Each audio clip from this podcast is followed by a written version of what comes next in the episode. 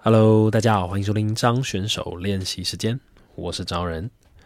好，这个最近这几个礼拜呢，都很密集的在配音，在很密集的要把大港台湾后面几集的 OS，然后把它给录完。对，所以最近这几天很常跑录音室，那也很开心，就是说在大港台湾这个节目哦播出之后，然后收到很多人的讯息，然后就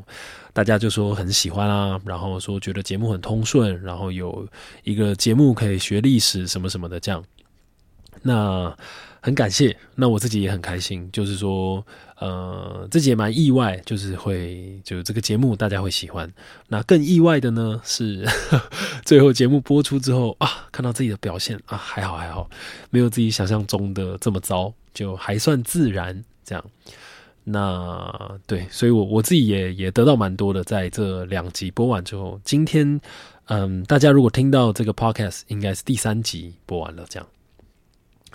对，所以我自己感觉在这一趟一趟这样下来啊，我自己也是学到很多。那在这一路上呢，其实因为毕竟第一次主持嘛，那虽然说这个这个这个听起来哦，好像这种主持啊，就是这种节目跟这个演戏，它好像都是这个镜头前的工作，但其实哦，嗯，我感觉真的是隔行如隔山，就是你真的做了之后才发现，哇，天哪，差太多了，所以。那个东西哦，就是其实这一路下来有很多东西，就哇，你你就是会学到，真的。我说对，所以今天整个节目的前半呢，主要想要来跟大家分享一些我自己吧，可以说是一些节目上的一些小花絮。那因为我自己也是第一次学到，所以真的是很新鲜。那因为就像大家说的哦，就是说这个节目很通顺啊，或者什么的。其实哎，真真的我自己看完之后，我自己也觉得哇，好特别哦。原来就是更多的感觉会是哦，原来这个东西拍完之后会变这个样子哦，哦，原来那个时候他拍这个空拍哦，是为了要做这个动画或者什么什么什么的这样。对哇，我觉得好好特别哦，真的。我举几个比较具体的例子好了，就是其实有一些东西我自己还是还在习惯的，例如说好，例如说。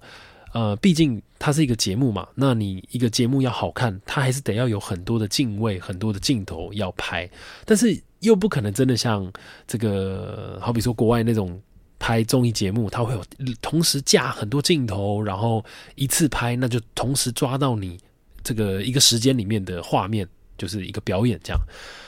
所以其实很多东西，我们碍于器材的限制，还是得要分开拍。意思就是说，如果今天我走进去一个历史建筑里面，那通常都会是哦，好，我们现在在外面拍，我跟这个受访者一起走进去，从外面拍完之后，然后导演就会说好，卡，然后导演就会进去这个建筑里面，然后就说，哎，那你们再走进来一次，然后我就要重新再走进去一次，然后演第一次看到这个的的反应，这样。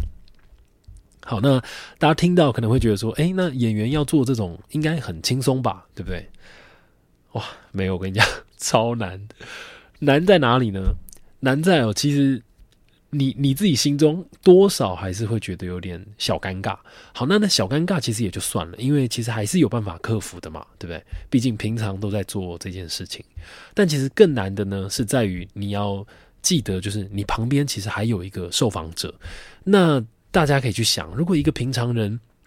你要你要他讲一段话，你要他讲一段东西，然后你突然又打断他，然后说：“啊，我们从头再一次，然后怎么样怎么样的时候，其实很容易就你那个情绪就没了嘛，对不对？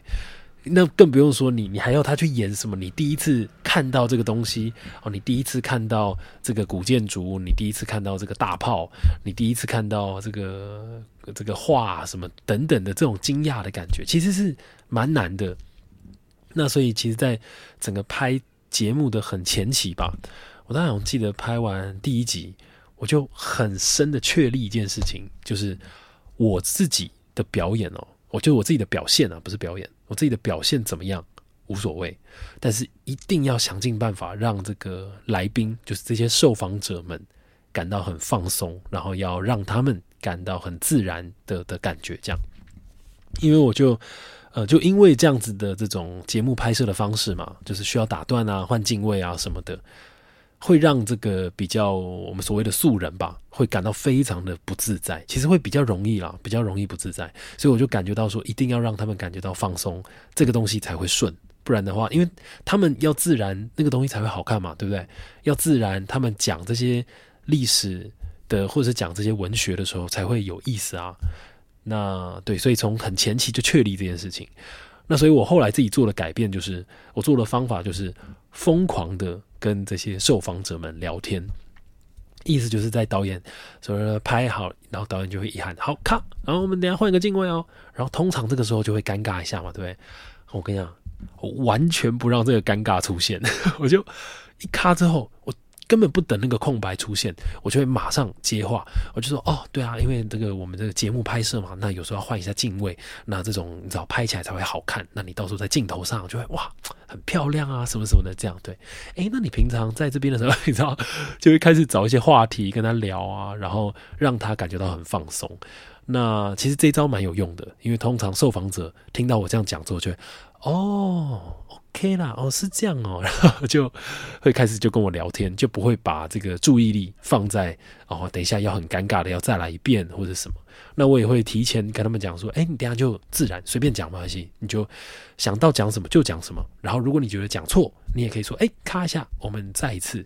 就是让他要感觉到这件事情没有那么的慎重。这件事情就像是平常在跟我聊天一样，哦，我们就是一样在像现在这样聊，等一下只是有多一个人在拍而已的这种感觉，对，所以这个算是我学到呃第一个，那我也觉得是最重要也最大的一件事情吧，就是我跟这个受访者，也说这种跟这种怎么说呢，影视产业比较没有相关的这种素人的这种工作方式，我就觉得这其实蛮有趣的。因为你有时候在这样引导的时候，其实相对的你自己也会跟着放松下来。那也很多时候，其实也会因为你跟他的聊天，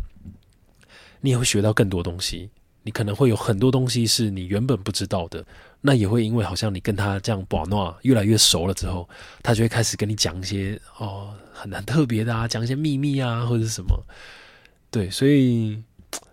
我觉得这真的是让我收获最大，就是而且而且说真的，也打开了我的人价值观吧。我觉得，毕竟真的这种东西，它就说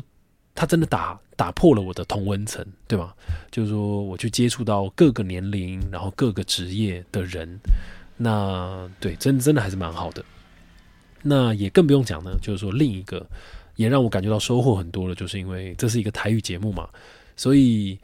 嗯，台语台哦，其实，在台语的这个推广这件事情上面，其实是蛮认真的，而且他们也希望能够起到一个示范的作用。所以我最近在配这个 OS 的时候，我的那种咬字啊，跟那个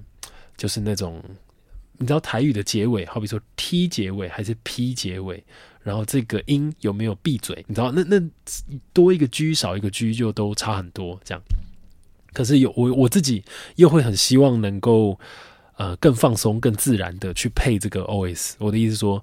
当然私心嘛，会希望能够像是在 Podcast 一样，就是呃很很松、很靠近的感觉。但是那那在这样子的这个过程当中，要怎么样去达到一个平衡？我觉得也是这一趟下来学到最多的。那当然也就像之前我们讲李清照那一集，就会觉得说，哇，真的果然方言哦，你把它讲的准。然后音调发的好，它真的就会有一个很漂亮的那个音乐性在里面，对啊。那对，所以其实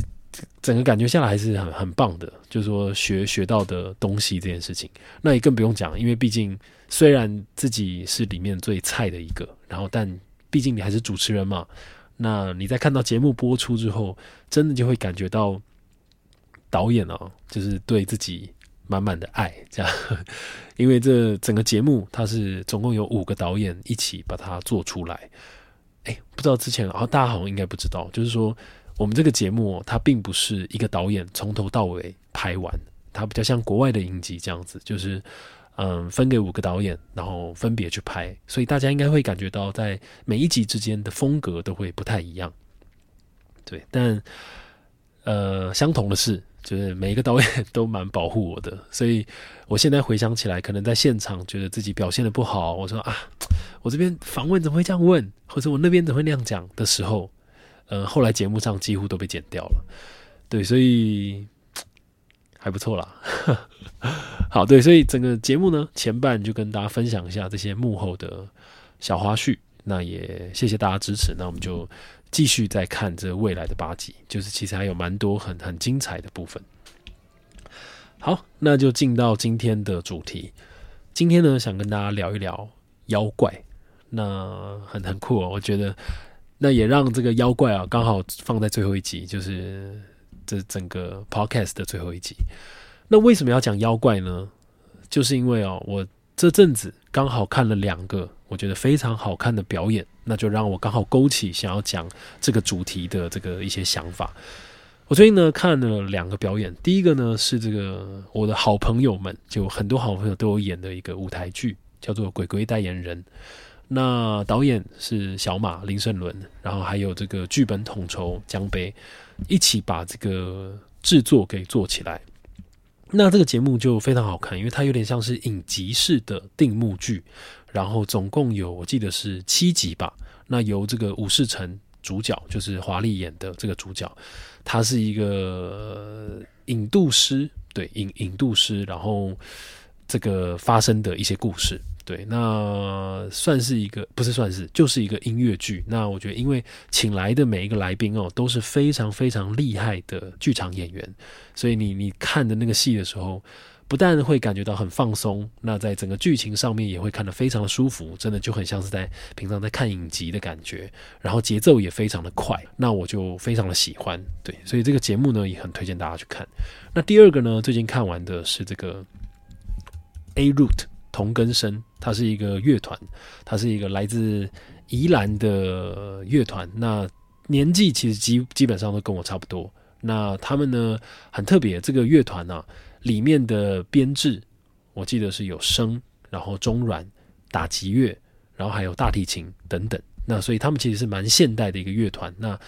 呃，去用一些比较传统的乐器，但是带入一些很现代的观念去做音乐。那同根生呢，他们最近发行了一张他们全新的专辑，叫做《边缘转身术》。那其实也是在讲台湾在地的妖怪跟在地的这个鬼怪们这样。那为什么会去看呢？原因是因为啊，我在他们这个专辑里面有帮他们写了一首歌的歌词。好，那他们这个边缘转身术呢，刚好也会从因为妖怪是一个切入点，所以你了解的那个观点就会非常的不一样。对，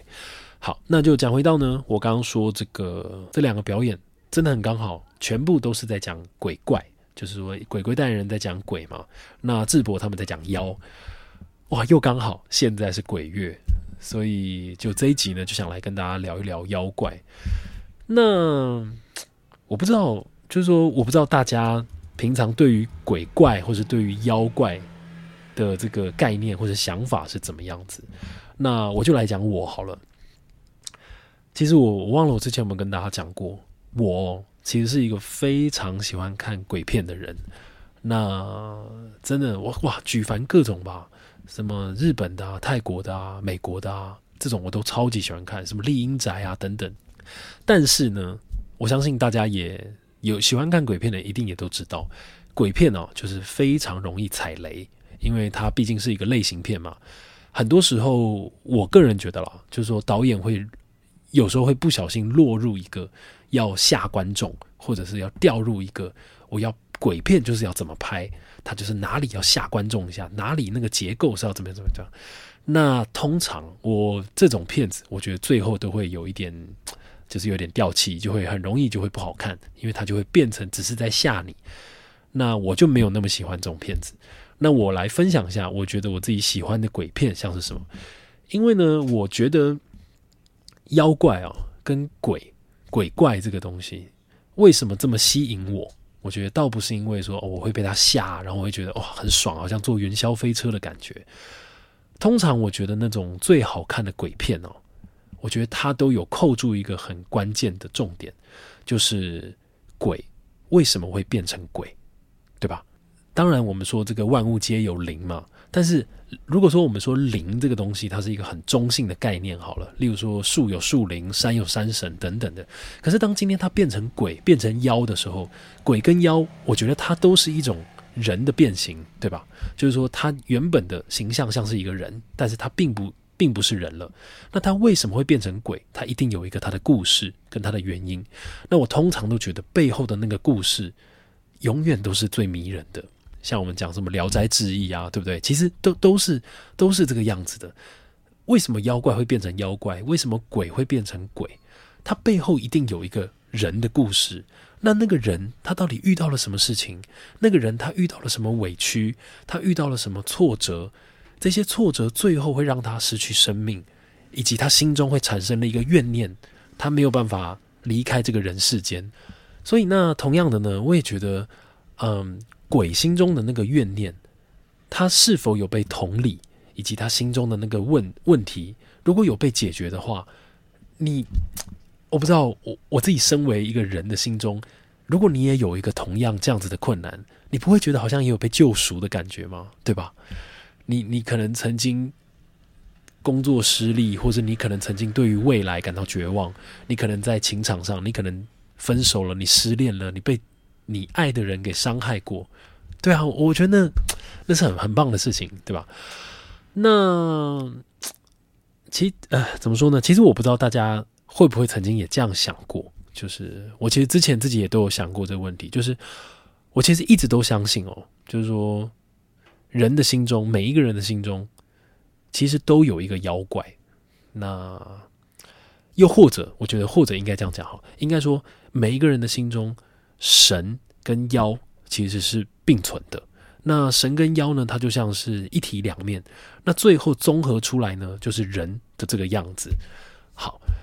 这个是怎么样的哈？我解释的再更具体一点。例如说，因为我一直都觉得哦。妖这个东西，它其实代表一种每一个人心中的一种欲望吧。你要说是欲望也好，又或者是真实的自己。那我甚至呢，更觉得其实这个妖性，它会在你这个年轻的时候，可能这个高中刚毕业、青春期的时候，那个妖性是最狂妄、最蓬勃、最最爆裂的。但是随着我们进入社会之后，你可能慢慢的，你开始工作，你开始进入职场，你开始慢慢的。出现了一个人样，对吧？你心中的那个妖性慢慢的被驯化了。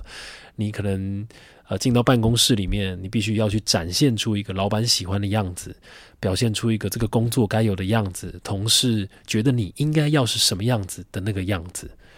那久而久之呢，你可能也被体制化了。那心中的那个妖啊，也就慢慢的被驯化，甚至最后消失。那最后呢，你就成为一个完完全全的人了，对吗？那我其实常觉得这是一个蛮可惜的事情，因为我觉得那个妖性对我来说常常代表一种人的魅力吧，或是一个人的气质。我不知道大家还记不记得我们在那个午夜亚洲那一集里面有讲过，就是我们其实平常在这个白天的时候展现出一个人样，一个大家期待你该有的样子的时候，其实有时候回到晚上，它才是一个最放松的样子。其实很多人。晚上才能够去展现出一些自己最喜欢的事情，而且这些事情可能白天的时候是不被接受的。好比说，他有人可能白天是一个很正常的上班族，但他晚上他喜欢扮装，他是一个 drag queen，或者是等等，就是有一些自己的这种。那我觉得这种东西对我来说就是一种妖性，就是那个妖性，它它应该要能够被展现，而且它要能够被释放的。如果今天这个妖性它被压抑，的太久的话，总有一天，我觉得这个人呢就会走火入魔，又或者是他会容易生病，就是他会进入到一种很很很崩坏的状态。我不知道大家能不能去体会我的那个感觉。所以我其实常常觉得，那个妖性跟人性之间，它是必须要被平衡的，甚至你必须要去重正视你心中的那个妖，然后适时的去释放它，甚至你要适时的让它壮大起来。我觉得那个妖跟人之间，它能才能够达到一个平衡，对吗？那甚至啊，我也曾经呃前阵子看书的时候听看到一句话，我就非常的喜欢。他就说呢，因为我刚刚前面不是讲神跟妖在人的心中它是并存的嘛，他那一段就是在讲神，他就说，其实呢，这个世界上是没有神的。虽然说我们好像拥有信仰或者什么，他说，其实真正的神就是你自己。当你有办法摒除杂念，然后走进孤独里跟自己相处的时候，当你进入到一个非常非常只属于你自己的状态的时候，你在那样子的状态里面，最后听到的声音，那就是神的声音。哇！你知道我那时候整个鸡皮疙瘩都起来，我觉得天哪，他讲太好了，就是这样，真的。当然，这一段话他并不是说好像要去反所有的宗教或者什么，但我反倒觉得他是把所有的宗教，你知道吗，都容纳在一起，进入到你自己的心中。因为其实我们有时候想要往外去寻求一个就是神的帮助啊，其实都是心中感到比较软弱、比较脆弱的时候，对吧？但如果你今天往内去找，找到一种属于你自己那种很坚定的力量的时候，那其实才是真正神的所在，对吗？那我觉得啊，我觉得我看完这段话之后，好像因为我我自己嘛，我自己算是一个比较没有信仰的无神论者，又或者是应该说万物皆有灵，你会尊重万天地万物的每一个东西。那我好像在看完这一段话之后，我就觉得哇，我对于神对于妖之间，我好像就有了一个很清楚的认识了，有很清楚的定位。我很知道说啊，对，神就是这个，妖就是这个。所以最后呢，神跟妖在心中结合之后，它就会形成我这个人，平常大家看到的这个人。但是你心中的那个你你自己到底是什么？就是说所谓的神，这个你你跟你自己相处的时候，你能不能够跟自己相处？能不能够在孤独里面面对最真实的你自己？就是那个那个神，如果你有办法找到，以及你心中的那个妖是什么？你心中。你最喜欢的东西，你平常可能会想要压抑的东西，你的魅力、你的气质，那些就是只属于你最独一无二的东西。那个东西是你不需要去跟别人学的，反而是别人会觉得天哪，你好酷哦，你怎么样怎么那个东西。对我，我就会觉得说，如果今天心中的神跟心中的妖，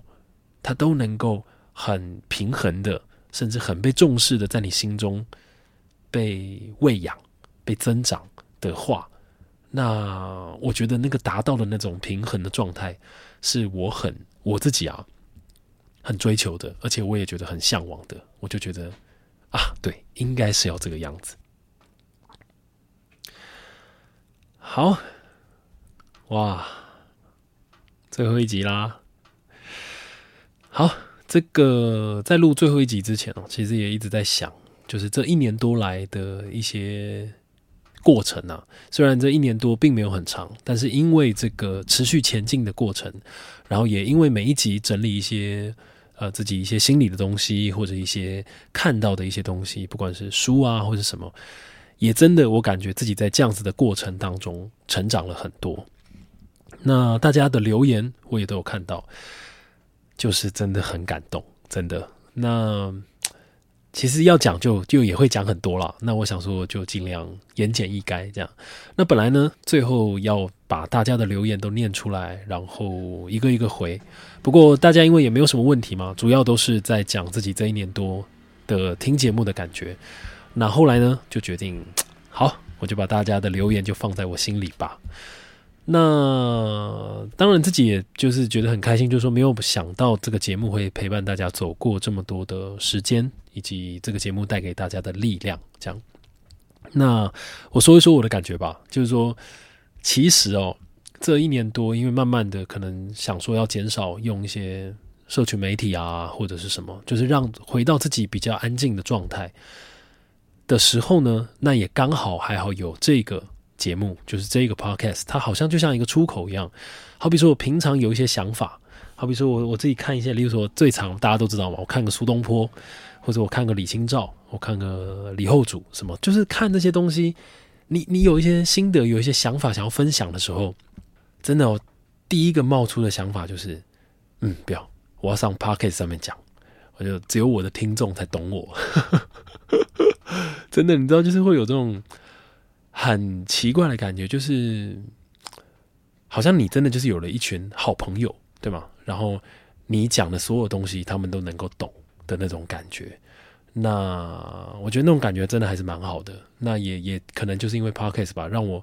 也真的变成了一个出口，然后就自己心中的想法也可以有别于我觉得就是像是在这种社群网站上面的那种这种方式吧。我觉得用说的这种还是比较仔细、比较缓慢，然后也比较靠近一点。那不知道未来这个节目什么时候还会再开？那希望在这样子的这个过程当中呢，大家都还是可以保持轻松、保持快乐去面对日常的生活。因为我都相信，呃，不管人生再怎么累、再怎么苦，我觉得快乐就是真谛，对吧？如果觉得累的时候，哎，就去运动一下。而且我们后来没再聊运动了，就去运动一下，或者是去学一个新的东西，我相信都可以让自己。不管是转移注意力也好，我觉得都可以让自己变得更好，对吗？那我自己当然我也会在这段时间继续努力，然后继续吸收一些新的知识。那希望